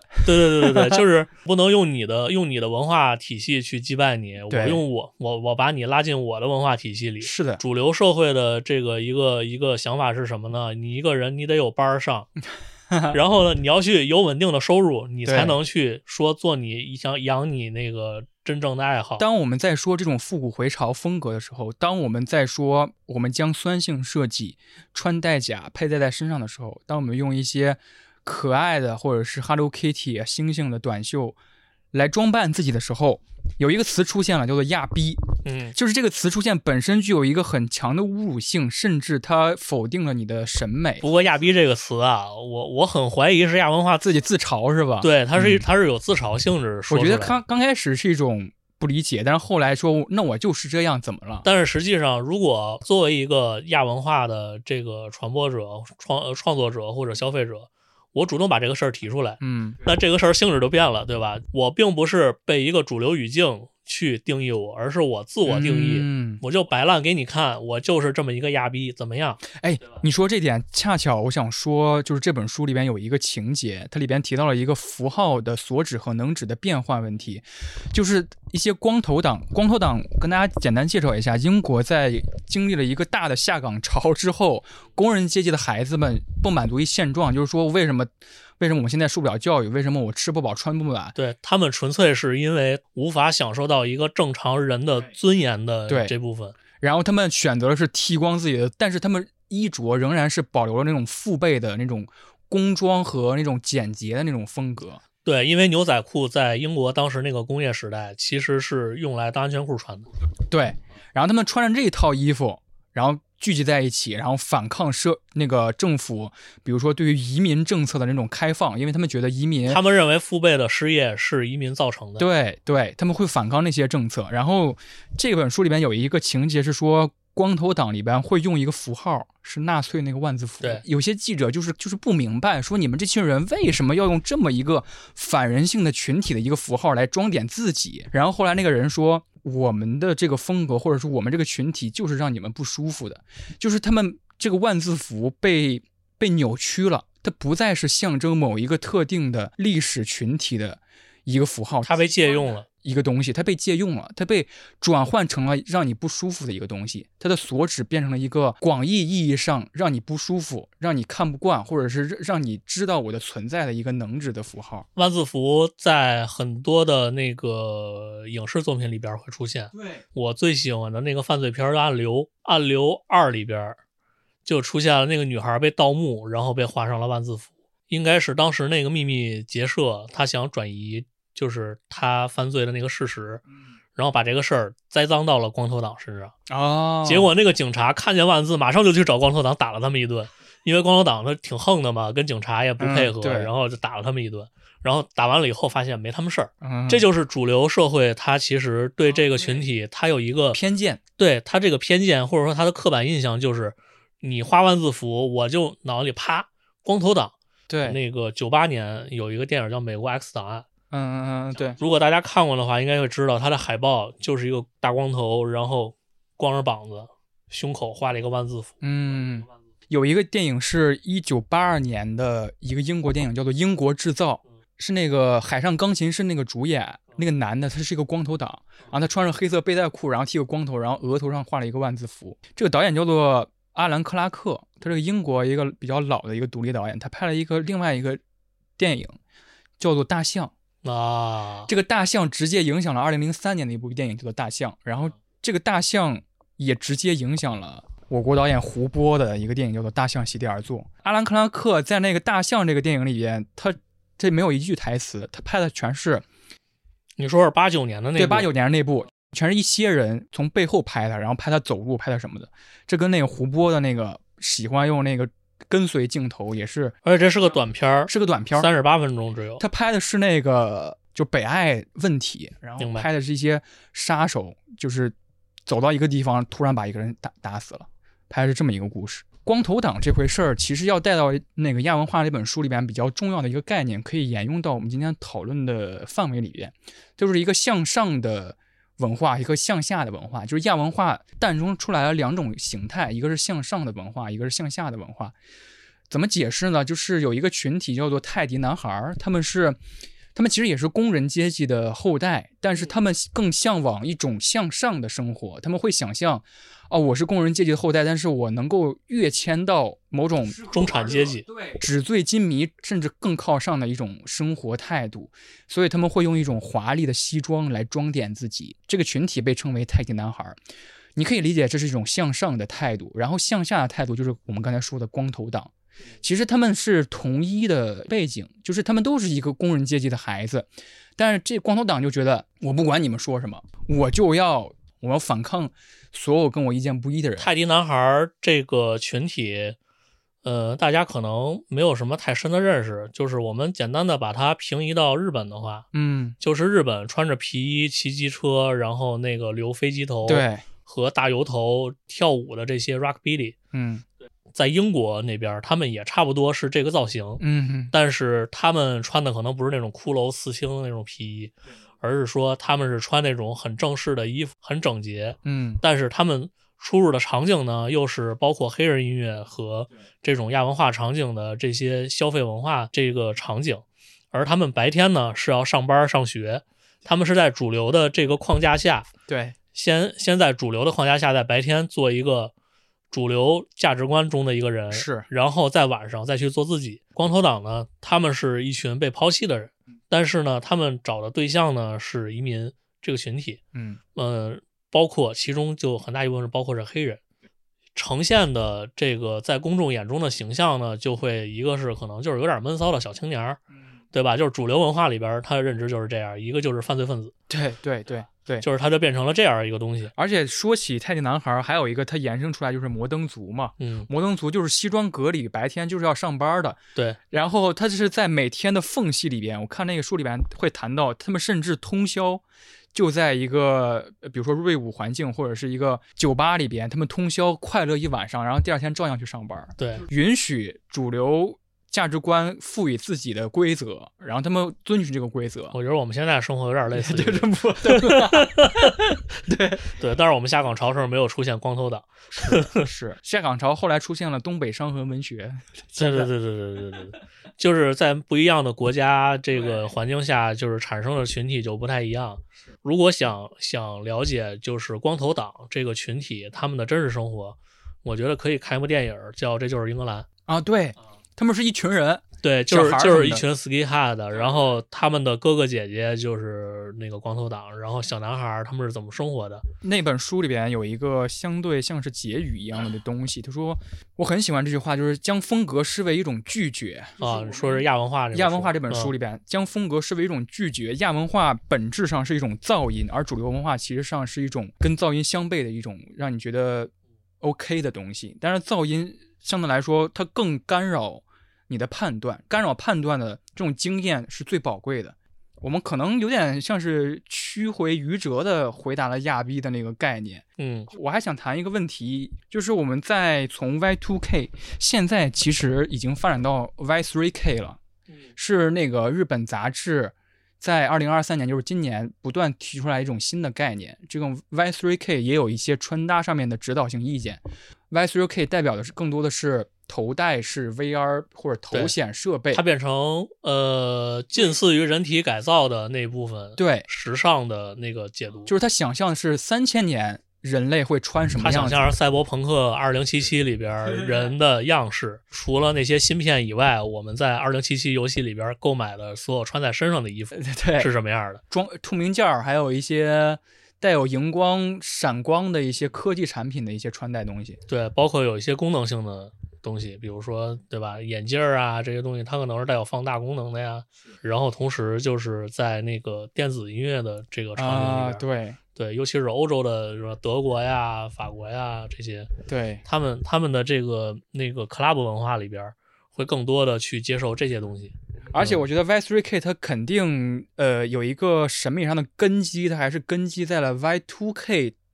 创造出来那个逻辑上面的。我特别喜欢一个那个日本的女子组合叫 FEMM，他们的设定就是在未来世界，然后那个他们是机械歌姬，他们的那个口号是为了所有的那个赛博人那个权益而奋斗，他是为所有的女性机器人。就是特特别有意思，就是他们有一种爆言的那种感觉，你知道吗？啊就是他们写歌也是比较激进的那种，比如说那个 “fuck boy get money”，哦 你懂吗？嗯，他把这个性交易的这个主导转到了自己手里。哎，你说这个吊带袜天使，吊带袜天使里边那个 Panty，就是那个那个女的，她也是一个性解放的一个标志，就是我来跟你们进行性交，我搞你，就这种感觉。它其实是是呈现的是一个我是一个主体，你是一个客体。，对，他会他会把这个东西做得很重。那个吊带袜天使好像是二零零二零二三年今年的年底还是什么时候要出第二季了？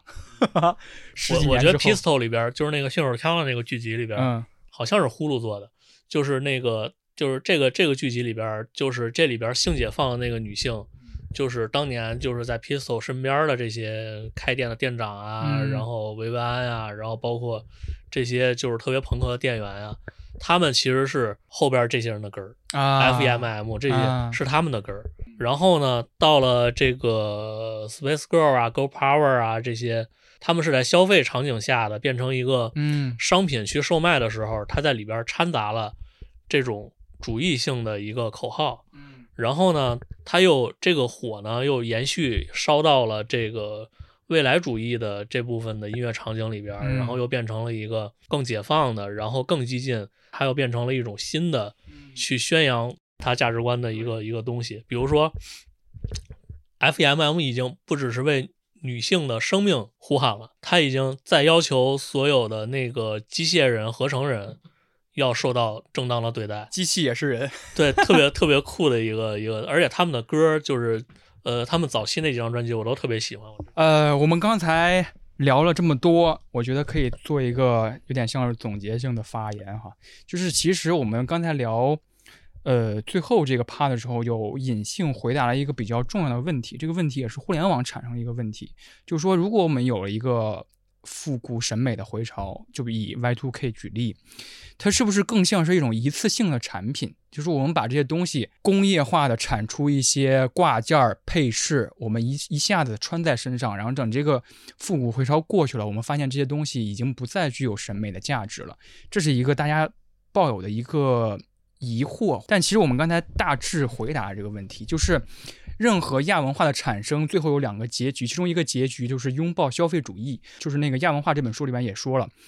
David Bowie 刚开始玩华丽摇滚的时候，当时就被狂批，就是你这个人，就是你开始全面的拥抱消费主义，把华丽摇滚带给了年轻人里边，让他们去消费，让他们去就是去买这些你风格的衣服。我觉得这个这是一个每个时代都有每个时代这样同相同样貌的批评。其实我觉得消费消费本身是没问题，对，但是消费主义是稍微有一点问题的，嗯，就是就是他不能说就是把这个事情做的那么绝对，我完全无视掉这个人啊、艺术家呀他们的这个价值，而去做一个商业行为的时候，那可能是一个很值得摒弃的一个做法。如果说创作者本身他通过消费这个途径去做他的价值观的一个宣讲，嗯其实我觉得消费是完全没有问题的。一方面是能够让角落里边的文化能够被主流社会看到的一个传播的重要途径，另外一个是它能够有真金白银的这个，市场的扩大，它有一个真金白银的一个东西，会有更多的人参与到这里边来。这个产业需要有一个形成的过程，才能够说有固定的受众，能够去回馈这些创作者。这有点像是那个为什么马东能够做月下做成功的某种原因。嗯，产品和文化之间很好做了一个连接。相比之下，某些音乐综艺可能就有点儿，嗯，呃，总之我们从美学又谈到了它跟消费主义古往今来的一个密切亲密的关系。我觉得最后可以聊感受上面吧，因为我觉得所有的审美能够产生出共鸣的最根本原因就是，哦，我喜欢这个东西，给我一种很舒服的感觉。对，为什么？为什么你说这个选题的时候，我突然的想起音乐？有一个犹太的知识分子，一个一个女性，哎呀，她的名字太长了，想不起来了。她有一个纪录片叫《假装我们在城市》，啊、她提到了非常简短的提到了一句话，她说：“音乐赋予了人们回到过去的一种能力。”你在说，比如说孙燕姿的某首歌的时候，或者说提到了一个不是特别知名的一个一个音乐人，我当时可能没有关注到他，但是你把这首歌放出来的时候，我突然想，哦，原来是他妈这首歌。嗯，身体记忆。你突然就觉醒了，然后当时很多事儿你又想起来了。我们现在感受这些回潮的东西，是通过手机、通过耳机、通过电脑、通过电视这个电子设备。其实，在当时这种审美取向刚出产生的时候，我们也是通过这些东西获取的。那个千禧一代很著名的一个视觉符号是一个头戴式的大耳机嘛。嗯然后现在好像还有很多，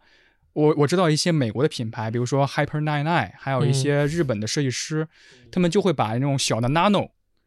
做成一个腰带。别在那种腰带上面，然后把那个大的头戴式耳机用一些粘土什么的给它包包装成一种特别夸张的一个装饰。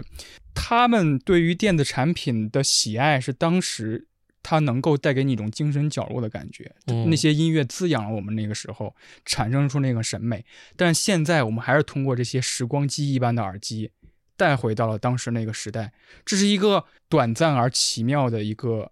一个连接。对，但是从视觉化角度来讲呢，我们又看到了很多美学元素的时候呢，嗯也能回到对那个时代。它需要一个场景，对，因为在哔哩哔哩上边儿，就是可能有一些我们搜千禧年，然后嗯能看到一些它是场景式的，它就给你放一个歌单儿，然后那个时候你其实就能产生一种就是身临其境的那种回忆的那种感觉。就是现在嗯梦盒或者异线空间最主要的一对个，那那种其实我觉得已经是梦核的那部分了。最经典配了一句话，就是你知道你已经回不去了，但是你对嗯眼前无比熟悉。And you don't seem to understand. A shame you seem to